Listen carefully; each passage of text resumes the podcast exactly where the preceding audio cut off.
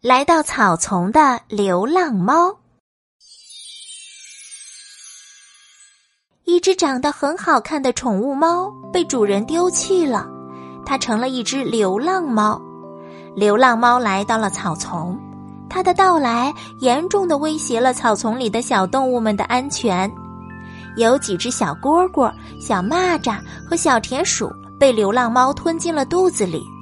小田鼠来到草丛公安局，冲着小蜜蜂局长大声怒喊道：“我们必须把这只该死的流浪猫赶出草丛去！”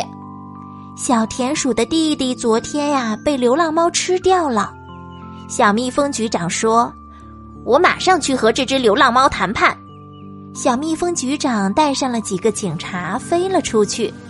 没过多久，他们又飞回来了。小田鼠问小蜜蜂局长。你们谈的这么快呀？谈的怎么样了？小蜜蜂局长又急又气地说：“哎，真没办法，它是一只外国流浪猫，它听不懂我的话，我也听不懂它的话。啊，呃，这可怎么办呀？总不能让这只流浪猫在草丛里继续吃我们吧？啊，别着急，我再想个办法试试。”小蜜蜂局长转身飞到了办公桌前，抓起电话筒。拨打起电话来，喂，是乌龟博士吗？你好，我是草丛公安局的小蜜蜂局长。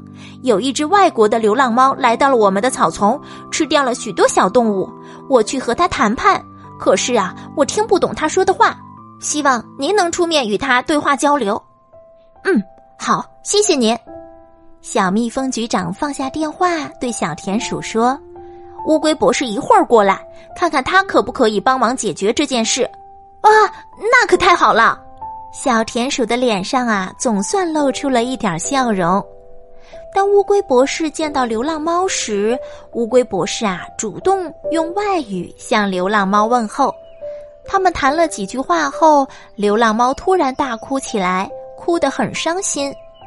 乌龟博士身边的小蜜蜂局长忙问：“啊，乌龟博士。”您和流浪猫都说什么了？它为什么哭得这么伤心啊？乌龟博士慢慢的说：“哦，是这样，这只流浪猫被主人丢弃了，没有人收养它，只好流浪到这里来了。”小蜜蜂局长啊，同情起流浪猫来。哎呀，它也真够可怜的。不过呀，流浪猫不适合在草丛里生存呀。万一碰上了大灰狼和狐狸，那可就糟糕了。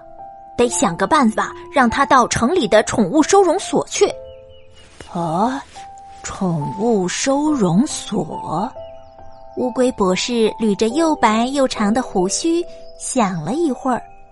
哦，我想起来了，我的好朋友小燕子以前对我说过，他曾经参观过宠物收容所。那里的人们呀很有爱心，我就请小燕子带他去那里吧。当乌龟博士把他的意思啊用外语说给流浪猫后，流浪猫显得很高兴。他叽里呱啦的对乌龟博士说了些什么，乌龟博士翻译给了小蜜蜂局长听。他说：“我们真好。”他的到来给我们的草丛带来不少麻烦，希望我们能原谅他。他也是没办法，他肚子很饿。